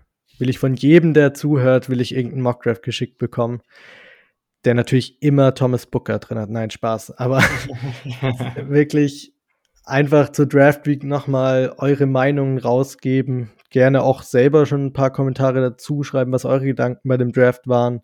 Ist ja immer mhm. unterschiedlich. Jeder hat andere Vorstellungen. Es macht echt richtig Spaß, die Chargers Mock Drafts zu sehen. Deshalb sind wir gespannt, was in Draft Week noch kommen wird. Jo. Genau. Jetzt haben wir noch zwei Positionsgruppen, mhm. über die wir nochmal grob reden wollen, weil wir es nicht als groß genuges Need angesehen haben, um eine eigene Folge zuzumachen. Ja. Aber wir trotzdem zumindest euch ein, zwei Namen an die Hand legen wollen und auch mal über die Positionsgruppe selber reden wollen, inwiefern die überhaupt ein Need ist. Und da ist die erste Gruppe, die wir haben, ist Running Backs. Ja. Wie siehst du das Need Running Backs hinter Austin Eckler an? An, an sich, ähm, denke ich, kann man ein, das Argument machen, dass äh, Running Back 2 der zweitgrößte Need der Chargers diese Saison oder diese Offseason oder diese Draft noch ist. Ähm, ich glaube, Brandon Staley hat irgendwann mal ähm, jetzt vor kurzem ein Interview gehabt, wo er gesagt hat, naja, äh, die Optionen in Free Agency waren jetzt nicht so cool und ähm, er sag, hat auch gesagt, dass äh, wie hat er gesagt, ich glaube, Young Man's Position oder so hat, hat er äh, gewählt, den Term, so von wegen, also das, äh, das ist eine Position, die, die wird mit einem Rookie ausgefüllt, von daher werden die Chargers auf jeden Fall einen nehmen, ähm, nach dem missglückten Larry Roundtree Projekt. Äh, und Joshua Jahr. Kelly. Und Joshua Kelly war, war da auch nicht besser. Ähm, dazu Justin Jackson, der gute, aber immer verletzte äh, RB2, auch nicht mehr im Kader. Ähm, ja. Ich glaube tatsächlich, dass die Chargers auch früher einen Running Back draften, als viele das glauben. Also ich halte selbst mhm. Pick 79 nicht unwahrscheinlich für, für einen Running Back, ähm, wenn der richtige da ist. Ich glaube, bei meinem ersten Mock Draft vor zwei Wochen hatte ich da Breeze Hall. wenn, wenn, er da wäre, wäre es der absolute Hammer. ähm, irgend, irgendjemand hat, äh, weiß gar nicht mehr, bei, bei welchem Podcast oder wo ich das gehört habe, aber irgendjemand hat mal gesagt, äh, für ihn äh, ist Brees Hall der beste Run, der beste Running Back Prospect seit ähm, Saquon Barkley. Ähm, der Junge ist schon echt stark, ähm, aber ich. Der ist verdammt stark. Denke, er der wird, wird aber nicht da sein. Der, der, wird in der zweiten Absolut. Runde gehen. Äh, Kenneth Walker auch, spätestens Anfang dritte mhm. Runde. Äh, der Running Back von Michigan State. Ähm, danach, denke ich, ist alles in der dritten Runde verfügbar. Ähm, ich habe mir da drei rausgesucht, die ich ziemlich cool finde, die auch relativ unterschiedlich sind. Äh, der eine äh, oder der erste, Damian Pierce, ähm, hat in Florida gespielt, hat sich, glaube ich, auch schon mit den Chargers getroffen und hatte sogar ein Private Workout mit ihnen oder so. Ich fand den echt richtig, richtig stark. Also ähm, gefühlt so, so eine kleine Bowlingkugel, ähm, gar nicht viel größer als Eckler, aber halt auch nur Muskeln. Ähm, dazu noch gut im Pass. Ähm, und hat halt richtig Power und gefühlt jedes Mal, wenn er den Ball in der Hand hatte, ähm, hat er was richtig ordentliches gemacht. Ähm, hat so ein bisschen die, die Endgeschwindigkeit gefehlt, also ähm, so die, die kompletten Home Runs, 80 Jahre Touchdowns oder so sind bei ihm eher selten. Und was sehr, sehr komisch war, er hat ziemlich wenig Snaps bekommen immer. Also ich glaube, er hat auch dieses Jahr nur 106 Snaps bekommen, wo, wo schon so die Frage ist, okay, warum? Auf der anderen Seite ähm, ist es auch ein Vorteil, weil ihm halt, also ich weiß nicht, ich glaube, äh, Brees Hall hat gefühlt äh, schon eine Saison mehr in den Knochen als er. Und äh, gerade bei Running Backs äh, merkst du das halt. Und deswegen ist das ein Vorteil für ihn. Ähm, ich fand ihn richtig cool. Also gefühlt war er nämlich auch echt so, so shifty und ich fand das immer ganz lustig zu sehen im, im bei seinem Film. Der hatte dann einen, einen freien Tackler vor sich, da ein Open Field. Und gefühlt konnte er sich immer aussuchen, okay, äh, mache ich jetzt hier irgendwie einen, einen Cut und äh, sorge fürs Miss Tackle oder renne ich ihn einfach voll über den Haufen. Und er, er kann beides und das, das fand, fand ich echt faszinierend. Ähm, Ja, ich weiß nicht, hast du ihn gesehen? Kannst du was zu ihm sagen? Ja, also ich habe mir nicht genauso, also so genau mhm. angeschaut wie du, aber mir ging es ähnlich, dass er eigentlich ein ganz cooler Fit wäre für die Chargers, weil mhm. er eben ein anderes Skillset bringt als Austin Eckler selber. Äh, ich weiß nicht, ob du ihn so in die dritte Runde einordnen würdest. Ich glaube eher so vierte, fünfte mhm. Runde. Ja, ist wahrscheinlich. Auch, ja, dritte wäre mir ja. auch ein bisschen er, er, kann schon in der vierten noch da sein, denke ich. Das ist realistisch. Ja. Und dann fände ich ihn absoluten Home Run. Also ich hatte dieses, diese Woche auch in meinem Mock Draft äh, in der vierten Runde. Ähm, Wäre absolut genial. Fände ich auch richtig cool. Also wenn du in der vierten Runde noch einen wirklich richtig guten RB2 kriegen würdest, hast du auf jeden Fall den Pick gut genutzt. Das ist wahrscheinlich besser, als wenn du irgendeinen, keine Ahnung, was für eine Position, einen Tackle holst, der erst mhm. in zwei Jahren starten wird oder so. Der Running Back, der ist drin und gibt dir da in Produktion, löst Eckler ein bisschen ab, dass er auch zum Ende der Saison noch frisch ist. Und das ist genau. einfach, was du brauchst, um die Offense noch besser und ja. noch balancierter zu machen. Genau, und das hat wirklich letztes Jahr gefehlt. Und wie, wie gesagt, äh, Damian Pierce äh, ist auch im, im Pass-Game gut ähm, und ähm, kann da sowohl äh, zwischen den Tackles irgendwie so die, diese äh, dritter Versuch und eins kann er erlaufen. Hat aber auch so die, die Anfangsgeschwindigkeit und die Explosiveness, um da äh, hm. eher outside zu laufen und, und darüber sein, äh, seine Yards zu holen. Von daher, also das ist so, vorhin hatte ich gesagt, äh, sein Johnson ist, ist, einer meiner Guys. Ähm, Damian Pierce ist sicherlich auch einer, ähm, den, mhm. den, ich richtig hart feiern würde. Ähm, dann zu meinem zweiten ähm, Running Back kommen. Ähm, Ty Chandler, North Carolina. Äh, zum einen geile Trikots. ich weiß, das hat keine Rolle spielen, aber was, ich finde die, die, Trikots von North Carolina ziemlich cool. Ähm, Wie fängt Basti an zu scouten? Erstmal Trikot anschauen, sieht gut aus, First Round Pick, so in ja. etwa. Ja, dann dann geht es erst noch nach der Frisur äh, und dann habe ich meinen Spieler ja. Äh, kein Wunder, bist du Chargers-Fan bei den Trikots. Ey. Ja, genau, ja, nicht, nicht zu Unrecht. Ja. Nein, ähm, ist mir nur nebenbei aufgefallen, weil, wollte ich noch loswerden. Ja. Ähm, Ty, Ty, Chandler, ähm, absoluter Home Run-Hitter. Ähm, wenn der eine Lücke sieht ähm, und er, er sieht sie, weil er relativ gute Vision hat, finde ich. Oder wenn, wenn eine Lücke da ist, dann sieht er sie und dann haut er ab und dann ähm, haut er auch wirklich drauf und, und das, dass er dann keine 2-Yard-Plays, sondern sind dann eher 20, 30, 40 Yard-Plays und ähm, wie gesagt, der, der, ist mega schnell, ist äh, die 40 Yards äh, in 4,38 Sekunden gelaufen. Sein mhm. restlicher mhm. äh, Combine war mehr so meh, aber ja, auch dann ähm, mehr so dieser klassische Outside-Runner, das, was wir ja eigentlich relativ viel machen. Ähm, kann den Ball auch gut fangen, also im Passing Game auch sicherlich eine Option.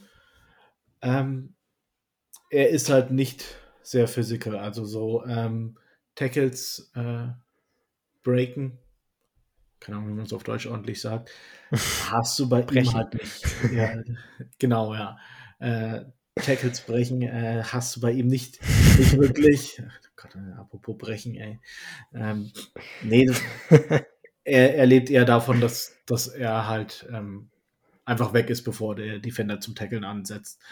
Ähm, gefühlt, was, was, mir so ein bisschen aufgefallen ist als, als Knock, deswegen habe ich ihn auch deutlich äh, tiefer als ähm, Damien Pierce, ist, dass er halt diese großen Löcher, von denen ich davor gesprochen habe, die braucht er halt auch. Also irgendwie, äh. ja, jetzt so irgendwo, wo, wo es eng ist, wie gesagt, er, er bricht kein, kaum Tackles, er ist da nicht sehr physikalisch, ihm fehlt da die Kraft, irgendwie auch so die, diese äh, dritter Versuch und eins. Ja, wenn er auf dem Feld ist, weiß jeder, dass gepasst wird oder dass ein Quarterback Sneak wird, weil er wird den Ball nicht äh, bekommen. Mhm. Das ist so. Ja. Also, an, an, sich, ich fand ihn relativ cool. Gerade so nochmal eine Runde später, vielleicht auch zwei Runden später als Damien Pierce, könnte ich es mir sehr gut vorstellen ähm, ja, wäre wär sicherlich eine Option. Ja, finde ich auch. Also ich hatte ihn auch vor kurzem, glaube ich, glaube beim Mockdraft Monday diese Woche hatte ich ihn in meinem Mockdraft drin, fünfte oder sechste Runde, fünfte. Ähm, Finde ich, wenn, wird mir echt noch besser als Damian Pierce gefallen. Einfach aus dem Aspekt, dass du ihn noch später kriegst. Und umso später du einen Running Back kriegst, der dein Running Back Nummer zwei ist, umso besser ist es, weil Running Back ist, glaube ich, allgemein bekannt, dass es nicht die große Position ist, die so super viel Value hat, sondern eher, dass es abhängig ist von der Offensive Line. Und gerade wenn man die Offensive Line von den Chargers sich anschaut, gerade wenn man noch einen Zion Johnson zum Beispiel reinbringen sollte, ja. hätte man so eine gute O-Line, dass du gefühlt jeden dahinter setzen kannst. Und ein Ty Chandler wäre wirklich ein richtig guter Backup für Austin Eckler, weil er mhm. ein relativ ähnliches Skillset im Pass-Game mitbringt, dass er eben ja. guter Receiver ist und dass du ihn auch mal in Slot stellen kannst und von dort aus eine Route laufen kannst. Absolut, ja. Ah, und im Run-Game, ich meine, da ist keiner so wie Austin Eckler, vor allem kein 5- oder 6-Runden-Pick. Mhm. Aber da bringt er dir halt nicht die harten Yards, sondern eher bringt er dir, dir die Option mal, dass er halt mal wenn er einen guten Lauf erwischt, wenn er ein bisschen Platz hat, weil die Box mhm. nicht so voll ist, wenn er im Spiel ist, dass er dann halt mal 10, 15 Yards auf einmal holt. Aber ja. fände ich, wäre auf jeden Fall eine richtig gute Option, weil du eben Running Back Nummer 2 brauchst. Und die Frage ist halt, wie viel du rein investieren willst. Genau. Oder rein investieren kannst mit den wenigen Picks, dadurch, dass dir auch der Zweitrunden-Pick fehlt, mhm. sozusagen. Genau. Ja, von daher gute Option einen dritten habe ich noch. Ähm, Trikot ist ein bisschen hässlicher, macht aber nichts. Äh, äh, Tyler Goodson, Goodson äh, von Iowa, nicht Iowa State Resort, sondern Iowa. Ähm, getestet wie ein Freak, 9,55. Ähm, und ist, finde ich, so ein bisschen die Mischung aus den beiden. Also, Damian Pierce, äh, nur, nur Muskeln, äh, fehlt so ein bisschen die, äh, die Endgeschwindigkeit. Auch, ähm, Ty Chandler ist so der, der Home Run-Hitter. Ähm, Goodson ist so wirklich die, die, Mischung. Also er kann sicherlich auch die, die explosiven Runs äh, machen. Ähm, nicht ganz so in dem Ausmaß wie Ty Chandler, finde ich. Von daher habe ich ihn auch ein bisschen tiefer. Ähm, ist aber nochmal deutlich physikalischer als Ty Chandler. Von daher ähm, ich weiß, bei, bei Ty Chandler könnte ich mir halt auch vorstellen, jetzt, jetzt sagst du schon, äh, wenn, wenn wir äh, noch weiter in unsere O-Line investieren, ist, ist das gut und wenn die fit bleibt, dann ähm, kann da jeder dahinter spielen. Ich glaube, ein Ty Chandler hinter einer schlechten O-Line ist halt, keine Ahnung, ja. du kannst auch Larry Roundtree hinstellen. Ähm, von daher, das, das wäre. So schlimm wird es niemals. ja, das stimmt, so schlimm wird es niemals, ja. Ähm, von daher, das wäre so die, die Option, wenn, wenn der Ty Chandler wirklich zu leicht ist und dir äh, zu wenig äh, Physis bietet, dann äh, wäre Tyler Goodson da nochmal eine Alternative. Ich finde, ihm fehlt so ein bisschen die Explosivität am Anfang. Äh, Endline Speed ist aber dann auch wieder in Ordnung. Also er kann dir auch diese äh, langen Läufe bieten. Ähm, wahrscheinlich mehr als Damien Pierce, weniger als Zeitchandler. Von daher, das wäre so die, die goldene Mitte, wenn du dich für nichts entscheiden kannst. Ja, also habe ich mir jetzt nicht so genau angeschaut tatsächlich, mhm. aber gehe ich ja. wahrscheinlich mit, mit dem, was du sagst, da vertraue ich dir mal ganz. Ja, ich, ich denke in der Range, äh, ja, Range ähnlich wie Chandler, vielleicht irgendwie, dass er eine halbe Runde später mhm. ist. Vielleicht mag ihn jemand mehr. Gut, da hinten ist dann eh immer Geschmacksfrage. Ähm, ich glaube, er hat sogar ein bisschen Connections zu unserem Coaching-Staff. Ähm, hm. Von daher könnte das noch ein Pluspunkt für ihn sein. Ähm, ja, muss aber nicht. Ist auf jeden Fall ein Name, den man sich merken kann für die nächsten Mock-Drafts vielleicht. Wenn nicht, dann für den Draft, falls er in der späten Runde, falls man Namen liest, denkt man sich, da haben wir beim Blitztalk drüber geredet. Ja. Richtig gut. ähm, du hast dir Running Backs angeschaut. Ich mhm. habe mir auf der Edge-Position nochmal was angeschaut. Und da erstmal dazu, habe ich mir gedacht, klar, könnte ich mir jetzt hier fünfte, sechste Runde die Spieler anschauen. Aber sind die dann wirklich das, was wir brauchen? Mhm. Sind die Edge Nummer drei hinter Bowser und Mac? Oder sind sie dann hinter Chris Rumpf irgendwo in der Depth Chart beerdigt? Ja. Von daher habe ich mir eher Prospects angeschaut, wo ich denke, dass man einen Drittrunden-Pick investieren muss, wenn sie da überhaupt noch da sein sollten. Aber für mich sind sie relativ in dieser Range. Mhm. Und das sind zum einen, also der ersten, den ich mir angeschaut habe, ist Drake Jackson von USC. Nicht mhm. zu verwechseln mit Drake London von USC. Aber auch ein, also ein echt guter Spieler, der richtig gutes Tape hatte auf jeden Fall. Äh, viel Explosivität und auch ganz gute Technik eigentlich dafür, dass er wahrscheinlich zweite, dritte Runde verfügbar ist. Er muss eben noch ein bisschen mehr Gewicht zulegen, weil als Run-Defender war nicht super viel mhm. da, was jetzt wirklich vorzeigefähig ist. Hat das Potenzial aber mit einem 8,6er RAS-Score. Ja. Und ich glaube, er wäre eben dadurch, dass du Bowser und Mac hast, die als Run-Defender bei First und Second mhm. Down sowieso auf dem Feld sind, hast du da eine gute Option, falls du Bowser mal auf Defensive Tackle reinstellst bei Third Down, um einen, hinter, einem Derek Carr hinterher zu rennen. Ähm, wir mussten die Raiders erwähnen. Ja. Geht nicht anders. Aber dafür ist er eben die. Was? Ich sag Family Trust Respect. Ja. so sieht's aus. Ihr wisst, was das heißt. Aber genau dafür wäre eben ein Drake Jackson richtig gut, der auch halt Potenzial hat, noch mehr zu werden nach ein, zwei Seasons. Vielleicht irgendwann mal für einen Killer Mac zu übernehmen, wenn er zu alt wird. Aber erstmal guten Pass Rush zu bieten und eben als Run Defender noch Entwicklungspotenzial. Mhm. Hast du, hast du dir Drake Jackson auch angeschaut? Ich hast du noch ihn, was hinzuzufügen? Nee, ich habe ihn mir tatsächlich auch angeschaut, äh, war dann von der Edge Class so ein bisschen genervt, äh, weil auch selbst bei, bei ihm dann irgendwie, weiß ich nicht, Prospect äh, 10, 11, 12, keine Ahnung, ähm, oder noch weiter hinten äh, in der Edge Class, selbst der ist nicht sicher in der dritten Runde da. Ähm, kann, kann da ja. sein, muss nicht. Äh, das, ja. das hat mich bei der Edge-Class so ein bisschen genervt, deswegen habe ich dir dann irgendwann geschrieben, komm, Finn, mach du bitte Edge, ich mach Running Backs. die, besser, die, die, sind gefühlt immer da, weil keiner Running Backs draft. Ja, das ähm, stimmt. Ja, ich, äh, ich fand ihn relativ cool, ja. Ähm, hat, glaube ich, schon sehr, sehr großes Potenzial. Ähm, deswegen würde ich einen Drittrunden-Pick für ihn auf jeden Fall nachvollziehen können. Ähm, ja, und ähm, ich weiß nicht, die, diese Edge gerade macht mir irgendwie Kopfschmerzen. Also das, das eine ist halt jetzt, ähm, wenn du einen Edge spät nimmst, das hast du ja auch schon gesagt, ja, dann hast du kein Upgrade zu Chris Rumpf. Äh, Chris Rumpf ist aber nicht stark genug, um gerade schon konstant zu spielen, vor allem wenn mal ein Bowser oder Mac ausfallen sollten.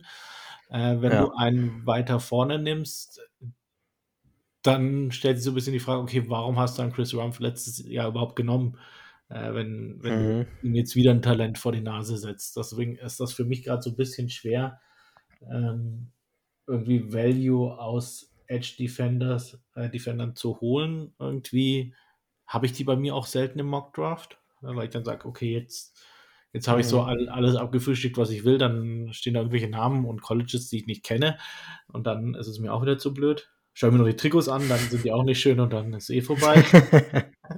Nein, aber ja, das, das macht es bei mir gerade so ein bisschen schwierig, ähm, Edge Defender zu graden, weil ich würde, ja, glaube ich, weiß, was du meinst. Draft noch, einen, äh, noch einen relativ günstigen Veteran mir holen, der gerade mein Edge 3 für ein Jahr sein kann und dann danach nochmal evaluieren, ob Chris Rumpf das äh, sich so weit entwickelt hat, um dann wirklich solider Edge 3 zu sein. Ja, aber da ist auch die Frage halt bei Free Agents, wer ist noch da, der wirklich die Rolle sozusagen füllen kann.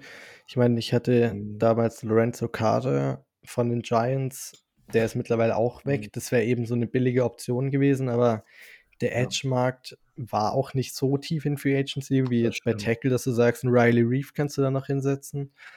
Von Melvin daher, Ingram. Melvin Ingram, klar, der war bei den Dolphins zu Besuch vor kurzem, soweit ich ja, weiß. Hat aber nicht unterschrieben, glaube ich. Nee, nee, zumindest noch nicht. Noch nicht. Aber der wird, glaube ich, ziemlich sicher nicht zurückkommen. Also kann ich mir nicht vorstellen. Nee, fände ich ähm, auch eine, eine, klügere äh, Option, als äh, in der dritten oder vierten Runde jemanden zu nehmen. Ich bin gar nicht so abgeneigt, wenn in der dritten Runde einer da ist, weil eben diese Edge Glass so tief ist. Du hast ja die fünf Spieler, die in den Top 10 gehen werden Und danach mhm. kommen immer noch fünf, sechs Stück, die richtig gut sind. Und dann wird irgendwann wird der Punkt kommen, dass mhm. Teams halt in der ersten oder zweiten Runde schon einen Edge Rusher geholt haben, dann holst du natürlich nicht in der dritten noch einen. Ja. Und dann werden sie anfangen zu fallen, die Spieler. Und deshalb habe ich auch noch einen mir notiert, der mhm. auch echt gutes Talent ist. Das ist Josh Pascal. Pascal? Pascal, weiß nicht genau, wie man ausspricht, von Kentucky. Ja. Ähm, hat auch gute Produktion da gehabt bei Kentucky und hat sowohl Flexibilität, dass er mal Five-Tag vielleicht spielen kann, vielleicht mal sogar ein paar Snaps Free-Tag, gerade beim mhm. Pass-Rush-Downs. Ähm, aber hauptsächlich eben Edge spielt, bringt deutlich mehr gegen den Lauf mit und ist eher ein kompletterer Spieler, den du dann einsetzen kannst, falls sich ein Bowser oder ein Mac mal verletzen sollte, dass der eben die Snaps vor Chris Rumpf kriegt, weil Pass Rush bietet Chris Rumpf ja auch. Ähm, hat einen RAS-Score von 9,7, also absoluter Freak-Athlete. Und kann eben auch bis zur dritten Runde wahrscheinlich fallen. Ist auch ein guter Leader gewesen. So war dreimal Team Captain in Kentucky. Und von daher, wenn du so einen kriegst für dein Lockerroom, für dein Defensive Line Room, wäre das in der dritten Runde halt von der Value richtig, richtig gut.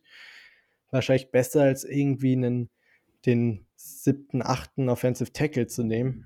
Ja. Von der Value her allein. Ist halt nicht so ein großes Need, aber das wird mir schon gefallen, wenn du da mhm. Einen guten Spieler zu einem relativ geringen Preis kriegst, der eben auch viele Snaps sehen wird, weil, sind wir mal ehrlich, ein Bowser oder ein Mac werden ab und zu mal zumindest ein paar Snaps mhm. verpassen. Ja, klar. Und, du, du ja. brauchst eine ordentliche Rotation auf, auf, Edge, das stimmt schon, ja, da, da gebe ich dir recht. Ähm, ja, von, von daher sehe seh ich das wahrscheinlich auch ein bis, bisschen blauäugig gerade. Ähm, und wahrscheinlich wäre es nicht verkehrt, einen äh, Edge Defender relativ früh zu draften.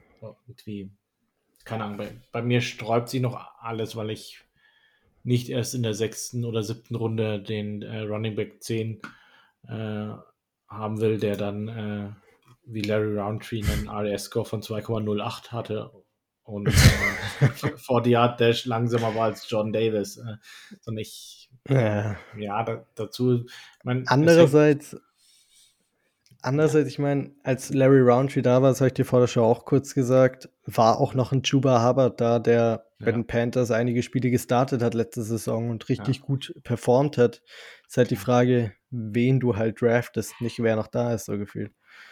Klar, klar kommt es drauf an, aber ist, ich, ich denke, ähm, viel hängt schon vom Erstrunden-Pick an, ab bei mir, ob ich Edge ja. und 3 nehme. Also wenn, wenn ich ähm, wirklich einen Tackle nehme oder meine, meine O-Line verstärke in der ersten Runde, dann kann ich mir den Luxus wie äh, Edge an, in Runde 3 leisten. Wenn ich mir aber den Luxus mhm. Wide Receiver in der ersten Runde leiste, dann mhm und dann noch Edge in Runde 3, oh, dann, dann hast du schon echt viele Löcher, die du noch stopfen musst. Ähm, ja. ja, von daher, das, ich glaube, da, das ist der, der erste Dominostein, der das eben dann nach sich zieht, was ich in der dritten Runde machen kann. Oder wo das ich dann ist ein guter irgendwie ähm, zu sehr committed bin auf Tackle und ähm, ja, einen der noch verfügbaren Tackle oder Guards nehmen muss. Absolut. Also da hast du echt einen guten Punkt. Wenn du Receiver nimmst, kannst du es nicht rechtfertigen, Edge zu nehmen da mhm. und Right Tackle und Right Guard beide offen zu lassen. Ähm, das macht einfach keinen Sinn. Auch wenn du einen Defensive Tackle nimmst, wenn du schon in die Defensive Line investiert hast, ist es auch schwierig recht zu fertigen, ja. zu sagen, ich investiere jetzt meine beiden ersten, eigentlich meine ersten drei Picks, weil du einen Second Run Pick für Khalil Mack weggetradet ja. hast, alle in die Defensive Line macht auch keinen wirklichen Sinn. Von daher ist halt, ich meine, das geht euch ja bei den Mock-Drafts auch immer so, wenn man erste Runde was anderes draftet, ändert sich die komplette Draft-Strategie, weil ja. du eben immer darauf baust, was du davor gemacht hast. Und dann ist manchmal dein Lieblingsspieler da, aber du kannst ihn nicht nehmen, weil du, also wenn Thomas Booker in der dritten Runde noch da ist, nehme ich ihn trotzdem nicht, weil ich Devontae Wild in der ersten schon genommen habe. So. Ja macht halt teilweise keinen Sinn. Ja, aber genau. Nee, werden wir aber, denke ich, sicherlich in, in der Folge direkt vom Draft da nochmal so ein bisschen drauf eingehen, Draftstrategien und alles, ja. ähm, was, was da was nach sich zieht. Ähm, aber schon mal ganz, ganz interessanter Ausblick gerade auf jeden Fall. Genau. Ja, du sprichst an. Wir haben nur noch jetzt eine Folge um Draft Prospects selber. Mhm. Die werden wir hier im Anschluss gleich aufnehmen. Ihr kriegt die ein oder zwei Tage später, ich glaube zwei Tage später haben wir gesagt, am Samstag kriegt ihr dann die Folge mhm. zu den Wide Receivern. Wird auch nochmal richtig interessant, weil Receiver ist die Class wahrscheinlich ja. die beste im ganzen Draft. Ja. Und es gibt so viele, über die man reden kann. Und da haben wir uns auch echt Gedanken gemacht, über welche wir überhaupt reden wollen, so, weil man nicht mhm. über jeden einzelnen reden kann, sonst sitzen wir hier drei Stunden und ja. irgendwann wird es, glaube ich, dann hart zuzuhören. Aber. ja. Nee, ähm, ja, an, an sich äh, ist das aus gutem Grund unser Grande Finale, ähm, weil es auch kontrovers ist, äh, weil, weil man mhm. gerade die, die ersten fünf, sechs Receiver ist wirklich, auf, auf was stehst du? Ähm, da ist weder der eine ja. besser als der andere. Er ist halt nur anders. Und ähm, das ist sehr, sehr interessant. Von daher, das wird gleich noch lustig. Bevor wir aufhören, haben wir aber gestern oh. noch eine, äh, hat uns der, der Notch noch geschrieben ähm, mit zwei ganz, ganz dringenden Fragen. Ähm, die erste hat irgendwann, Mensch, sag doch noch mal ein bisschen was zu eurem Football-Hintergrund. Ähm, wahrscheinlich, weil wir auf Twitter rüberkommen wie die, äh, Bucky Brooks und Daniel Jeremiah äh, Deutschlands. Hey, nicht nur auf Twitter. ja. Nicht nur auf Twitter. Auch, auch auf Insta, wo, wo, wir ein Bild pro Woche posten. Ja. Nein, aber hier beim Podcast, ja. da wirkt es wahrscheinlich auch hier wie der Move the Sticks Podcast. Super professionell. Ja, nur mit besserem Ton. Bucky Brooks hat sau auf den Scheißton, möchte ich mal. Ja, das stimmt. Das ja. stimmt. Und mit besseren Meinungen teilweise. Ja. Wobei Daniel Jeremiah hat letztes Jahr Rashawn Slater an 1 gehabt bei seinen Tackles äh, vor, vor Penny Sewell. Ja, das war. Nee, aber. Daniel ja. Jeremiah hat auch echt gute Meinungen. Bucky Brooks ist teilweise schwieriger zu vertreten. Aber die nee, machen aber, trotzdem einen super Job, da wollen wir gar nichts kritisieren. Ja, genau, aber vielleicht nochmal zu dir. Äh, wo, wo hast du gelernt, äh, so, so zu scouten, äh, so die Draft Prospects zu bewerten, ähm, die Chargers so zu bewerten? Wie, wie kommt's? Ja, also erstmal, ich habe zwei Jahre Football gespielt tatsächlich als Cornerback. Ähm, bin aber, ich glaube, das haben wir in den letzten Folgen auch schon ein bisschen angesprochen, dass ich relativ undersized bin. Mein RLS-Score wäre wahrscheinlich nicht so überragend, gerade weil er von der Größe und dem Gewicht runtergezogen wird. aber nee, aber das Scouten selber hat sich eigentlich durch Scouten selber entwickelt, weil ich seit fünf Jahren circa jedes Jahr mich auf den Draft vorbereite und mir College Football, die, das Tape von den Spielern anschaue, auch viele Videos geschaut habe, um mich weiterzuentwickeln, auf was ich achten sollte, um die Position zu bewerten. Bei manchen Positionen ist es immer noch schwieriger. Mittlerweile so jetzt gerade, wenn wir über Offensive und Defensive Line gesprochen haben, macht es mir auch mega Spaß, weil ich da mich viel fitter fühle, als wenn man jetzt Safety Cornerbacks, gerade wenn man nicht das All 22 hat, sondern mhm. nur auf YouTube das schauen kann, ist es eben schwieriger, da so richtig seine Meinung zu bilden. Aber hat ja auch geklappt. Ihr habt ja wahrscheinlich auch die Folge gehört mit Cornerbacks und Safeties. Und da habe ich ja auch wie Daniel Jeremiah Trent McDuffie als Safety projected, so in etwa. Daniel ja. Jeremiah hat es nicht ganz so krass gemacht wie ich, aber ja, genau daher kommt eigentlich so meine Knowledge und mhm. macht mir einfach immer mega Spaß und dann lernt man auch einfach beim Machen viel immer noch dazu. Ja. Wie ist es bei dir? Ja, an, an sich ähnlich. Ich habe selber leider nie Football gespielt. Ähm, ich habe gerade auch überlegt, was ich wohl für eine Position gespielt hätte. Ähm, wahrscheinlich also ich glaube, so vom, vom Mindset her wäre ich irgend so ein Linebacker oder Strong Safety gewesen. Ähm, äh, früher äh, mit, mit 18 Jahren wahrscheinlich auch von der Statur her eher. Ähm, wäre ich wahrscheinlich eher, eher irgend so, so ein Guard. Ähm, Aber ja, kann, keine Ahnung, ich, ich finde, ähm, auch wenn es zwei vollkommen unterschiedliche Sportarten sind, keine Ahnung, ich habe Fußball lange gespielt und von daher hat man so die, dieses ähm, grundtaktische Verständnis einer Ballsportart ähm, hat man, finde ich. Ähm, und auch so die, dieses ähm, Mindset, äh, wer muss jetzt wo und wie und äh, wie äh, settet sich ein äh, offensiver Spieler, ob es jetzt ein Flügelstürmer ist oder ein Wide Receiver, gegen einen Außenverteidiger oder im Corner. Äh, wie muss der laufen, damit er frei ist? Das, das sind ähnliche Gedanken und darum, ja, von daher habe ich da so ein bisschen was ähm, nicht ganz bei Null angefangen und dann habe ich auch so über die Jahre hinweg ist es halt immer so ein bisschen mehr geworden. Ich meine, du, am Anfang äh, schaust du nur, was machen die Experten. Dann so im zweiten Schritt äh, filterst du mal raus, welche Experten ähm, eigentlich gar keine Experten sind, wie jetzt so, so ein Hyper oder was, wo du sagst, okay, ja, nee, also oh, ja. Äh, die, äh, die Mockdraft von ihm brauche ich mir jetzt nicht mehr anschauen. Und dann ist so der nächste Schritt, okay, dann schaust du mal an, wen haben die so als Top 5 gelistet und dann schaust du dir das an, fängst, ich glaube, ähm, Christian hat das ja, Christian Schimmer hat das in der letzten Folge auch ganz gut gesagt. Ja, fang, fang gleich mal ein paar äh, Skill-Position-Playern an. Ich finde, äh, Running Back ist relativ einfach.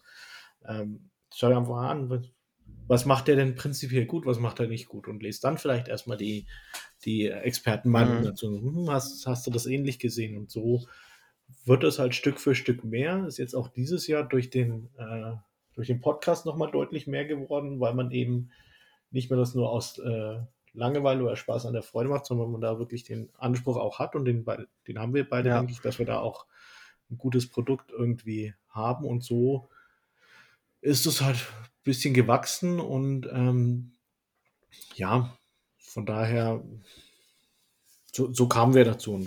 Also wir, wir sind beides definitiv keine Scouts und ich denke, gerade was, was das Thema Technik angeht, ähm, bin ich da auch gar nicht so tief drin, wie, wie jetzt vielleicht du oder auch viele andere.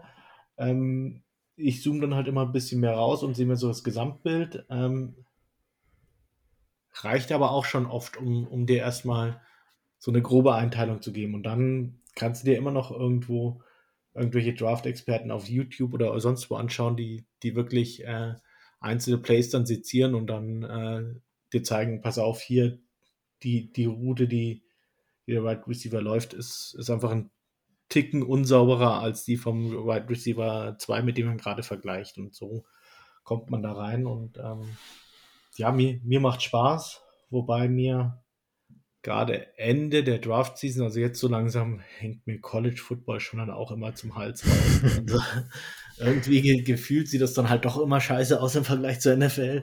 Es sei denn, Clemson gegen Alabama oder was. Also gerade dann, wenn, wenn du sagst, okay, jetzt schaust du dir mal äh, Bernhard Reimann genau an und dann Central Michigan gegen, was weiß ich, gegen wen die gerade spielen. Mhm. Das ist dann schon so, ja, das, da freut man sich dann auf die Chargers wieder. Ähm, aber ja, man hat ja eh nichts zu tun in der Offseason, von daher macht man's.